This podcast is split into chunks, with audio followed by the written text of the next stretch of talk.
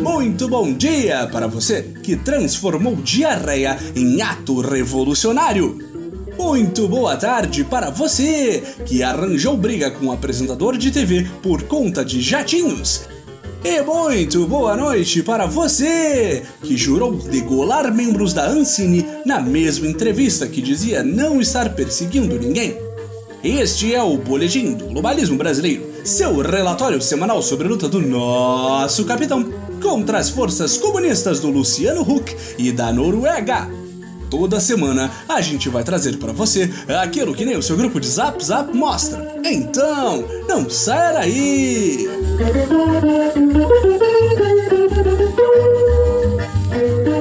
Patriotas, não é por acaso que quando descemos do monte de onde surgimos, nos denominamos como boletim do globalismo brasileiro. A causa do globalismo é um perigo sem comparação com os patéticos petistas e seus bandidos de estimação. E esta semana, nosso Messias Jair se viu em meio a uma verdadeira batalha campal contra a elite que ataca nossos valores. Desta vez, estes verdadeiros vilões globais utilizaram novamente a frágil Alemanha como peão nesse xadrez de quatro dimensões jogado pela nova era. Os atritos entre Brasil e Alemanha já não são novidade.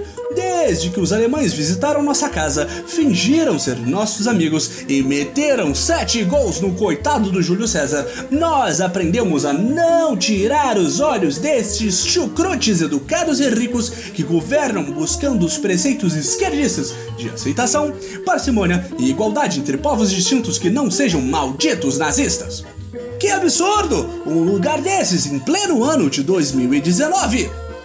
Similarmente, os atritos entre os líderes das duas nações, o Sr. Jair e a excelentíssima senhora Angela Merkel, seguiram na mesma direção.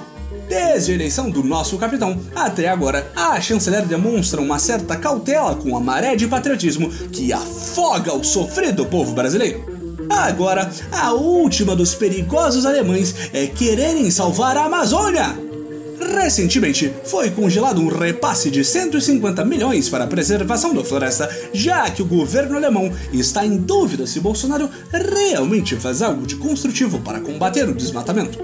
O capitão rebateu, dizendo que a chanceler deveria enfiar este dinheiro no reflorestamento da terra deles em vez da nossa, além de parar com esta tentativa de comprar a Amazônia no carnê em suaves prestações.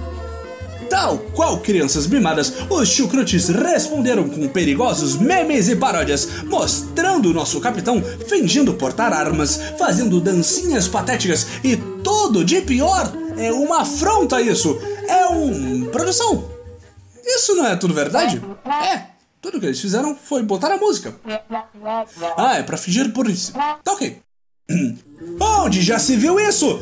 A Amazônia é nossa sim! Vamos transformar tudo aqui no estacionamento sim! E se a gente está destruindo a floresta, é porque a gente mereceu!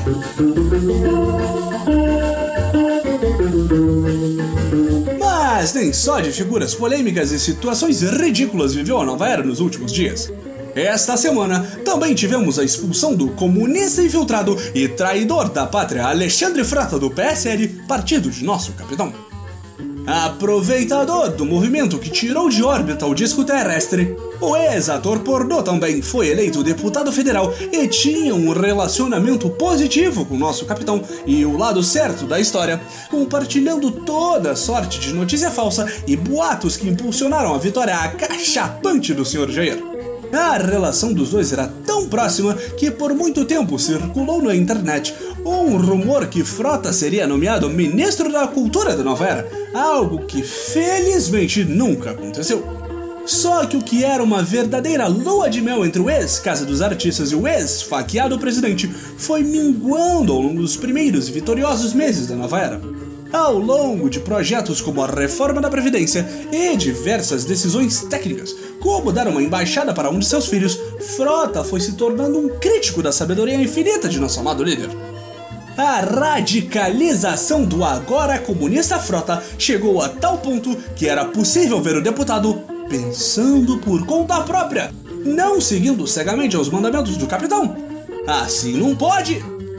Agora temos um problema em nossas mãos, patriotas. Frota sabe demais. E ao contrário do totalmente não executado Queiroz, é uma figura com forte presença nas redes sociais.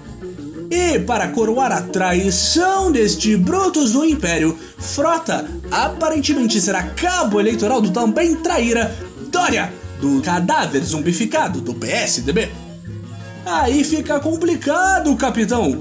Cada dia surgem inimigos onde antes tínhamos aliados. Tem que ver isso daí, tá ok?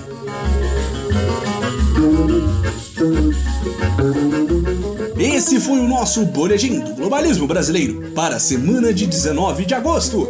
Envie sua sugestão ou crítica para o nosso perfil boletimb no Twitter e fique ligado nas nossas próximas notícias globalistas. E lembre-se, idiota de Ipanema acima de tudo, Brasil acima de todos.